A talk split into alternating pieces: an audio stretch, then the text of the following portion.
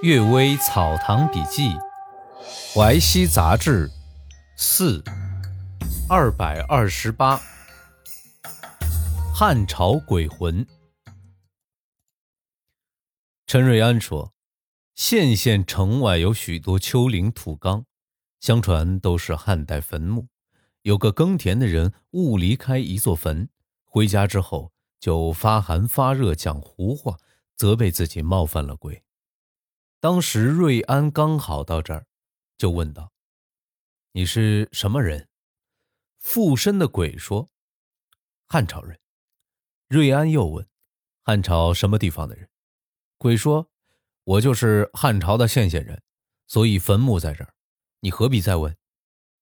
瑞安又问：“这个地方汉朝时就叫县县吗？”鬼说：“是的。”瑞安就问。这个地方汉朝时是河间国，县城叫乐城，金朝才改名为县州，明朝才改名为县县，汉朝怎会有县县的名称呢？鬼不再说话，瑞安再问，生病的农民就清醒了过来。原来传说那些坟墓是汉墓，鬼也经常听惯了，所以依靠这种传说来寻找人们的供奉，却没想到。刚好碰上有学问的人，所以失败了。第二个故事，鬼斗智。毛奇人说，有个耿某，勇敢凶狠，走山路时碰上老虎，抓起一根木棒就和老虎相斗，这老虎竟然躲开逃走了。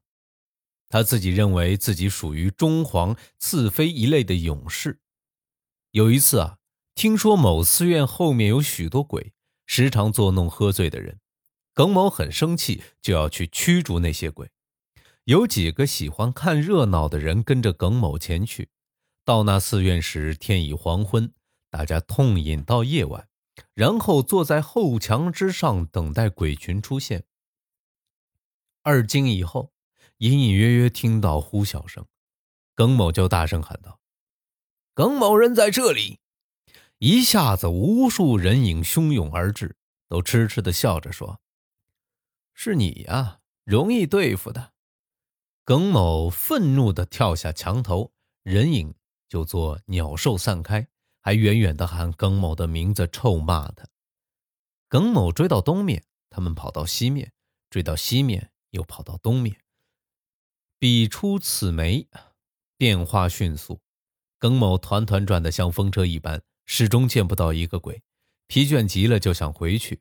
那些鬼又发出嘲笑来刺激他。慢慢的，鬼把耿某引开比较远的地方。突然之间，耿某看见一个奇怪的鬼站在路中间，牙齿像锯子，眼光像闪电，张牙舞爪，想和耿某搏斗。耿某急忙用力一拳打过去。又突然自己大喊一声，倒在地上，手指骨头都断了，手掌也裂开了。原来啊，是错打在墓碑之上。鬼群一起喊道：“真勇敢呐！”一转眼就都不见了。在墙头上观看的人听到耿某痛苦的叫喊，一起举着火把把耿某抬回家去，躺了几天，他才能起床，但右手就此作废了。从此。耿某的刚猛之气消除，竟能做到逆来顺受，可以与咆哮的猛虎对敌，却不能不被鬼所围困。虎是以力气相斗，鬼是以智谋相斗的呀。用有限的力气想去战胜无穷的变幻，这不是天下的痴呆人吗？不过呀，耿某受一次惩戒之后就觉悟，毅然的回头，即使称他为有大智慧的人。也是可以的。第三个故事，三宴。张桂岩从扬州回来，带来一方琴形砚台送给我。砚台已经斑驳剥落了，占旧的颜色，黑黝黝的样子。右侧靠近下面的地方刻着“西崖”两个篆字，原来是李东阳怀路堂的遗物。中间刻着行书写的一首诗：“如以文章论，公元圣刘谢，玉堂挥汗手，对此一风流。题款是至绳，这是高阳孙承宗相国的字，左侧刻着小楷写的一首诗：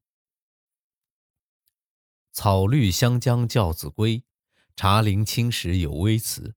流传此宴人犹稀，应为高阳五字诗。题款是不雕，是太仓崔华的字。崔华是渔阳山人的学生。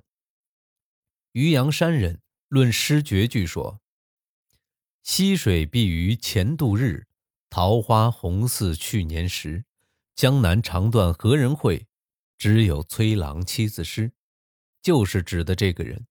这两首诗，他们本人的集子里都没有收入。难道因为是指责前辈有点过分直率，编定集子的时自己删去的吗？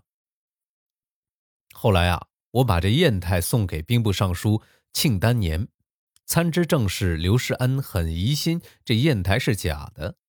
不过古人常有集外诗，始终也搞不清楚。还有啊，杨问川老先生赐给姚安公一方小砚台，背后刻有铭文。字度辽，携汝伴，草君书，横夜半，余之心，为汝见。题款为之刚明，原来是熊延弼先生在军中所用的砚台，据说从他亲戚家得来的。还有我家藏有一方小砚台，右侧刻有“白骨手镯”四个字，应该是孙传庭先生亲手制作的。这两方砚台大小相近。姚安公认为，这都是前代著名的大臣之物，就放在一个夹子中。后来啊，这两方砚台放在大儿子汝吉处，汝吉短命去世，两方砚台被手下婢女仆妇偷出去卖掉，现在，再也找不到了。见回煞。我十七岁时从京城回乡参加童生考试。住在文安孙氏家，房屋都是新建的，但土炕下面定有一根小的桃木桩，上下炕时有些妨碍，叫主人把它拔去。主人比较忠厚老实，摇着手说：“呃，这是不能拔去的，拔去后妖怪就来了。”我就问他为什么，他说：“我买空地建筑这所旅店后。”住宿的人在夜里经常看见一个女子站在炕前，不言不动，也没有别的祸害。大胆的人用手去拉女子，却是空空的，什么都摸不到。经道士念咒，用桃木桩钉上，这女子才不会再出现。我说呀，这房子下面一定是有古墓，人们住在上面，鬼魂不得安宁罢了。为什么不把他的骨头挖出来，装在棺材里，改葬到另外的地方呢？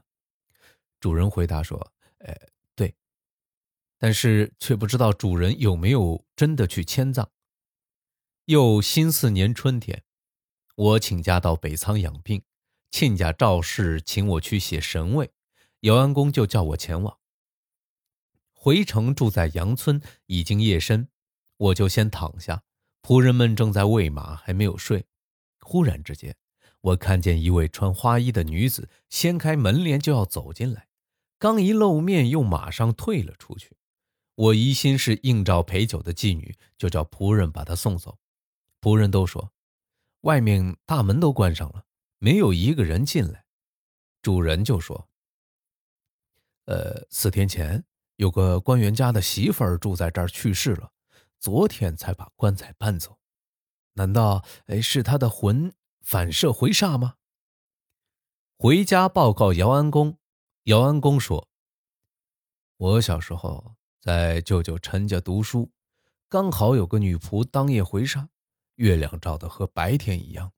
我一个人坐在房外，想看看回煞是什么样子，结果什么也没看到。你怎么却见到了？那么你不及我就太多了。到现在。”我对这个教训还觉得十分的惭愧。感谢各位收听今天的《阅微草堂笔记》，呃，上一条二二六和二二七的顺序我搞反了，我录了之后忘了上传，今天又重新传了一遍。我听了一下自己的声音，我不我不知道呃上两条的声音会不会有什么异常，因为我的话筒的连接好像有问题。如果有异常的话，各位可以给我留言，谢谢大家，祝大家幸福，晚安。